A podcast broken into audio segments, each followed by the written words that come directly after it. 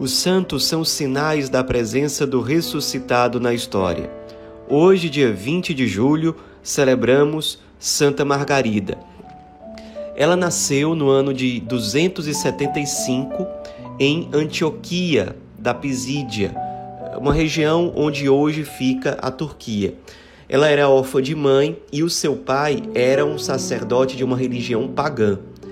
Só que o seu pai confiou os cuidados e a educação de Margarida desde pequena a uma ama que era católica.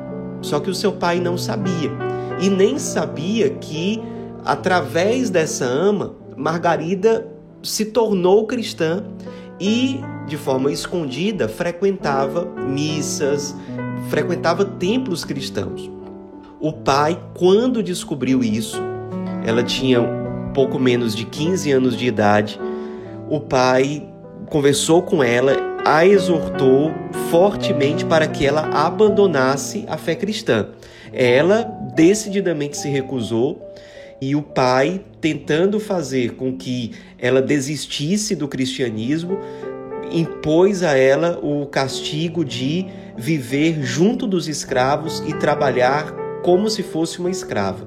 E ali ela passou um bom tempo, mas professando a sua fé cristã. Ela encarava aquilo como um verdadeiro martírio, como eh, uma forma de carregar a cruz junto com Cristo. Vendo seu pai, que era um sacerdote pagão, que sua filha não abria mão da fé cristã, ele decide entregar a própria filha às autoridades da época que perseguiam os cristãos. Então, ela foi entregue às autoridades, nunca negou a fé cristã, se recusou totalmente a isso e o seu martírio foi horrível.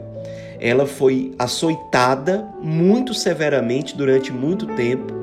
Depois o seu corpo foi erguido em cima de uma trave ou algo assim. A sua carne, o seu corpo foi rasgado com ganchos de ferro.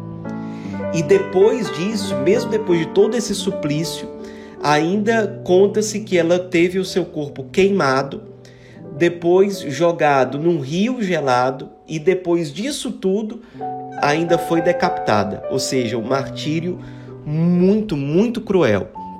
Mesmo assim, muitos foram testemunhas da fidelidade e da fé ardente dessa jovem que morreu com 15 anos de idade no dia 20 de julho de 290 e muito rapidamente aquela história foi se espalhando pelo Oriente e pelo Ocidente cristãos e as pessoas passaram a recorrer à intercessão dela e a se inspirar na fidelidade e na fé daquela jovem Marte.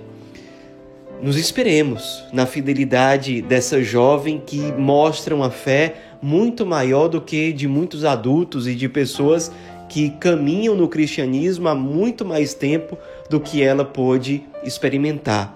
Nos inspiremos na fidelidade de alguém que foi fiel à fé cristã, foi fiel ao Cristo e se uniu ao Cristo crucificado de uma forma tão ardorosa e tão zelosa. Santa Margarida, rogai por nós.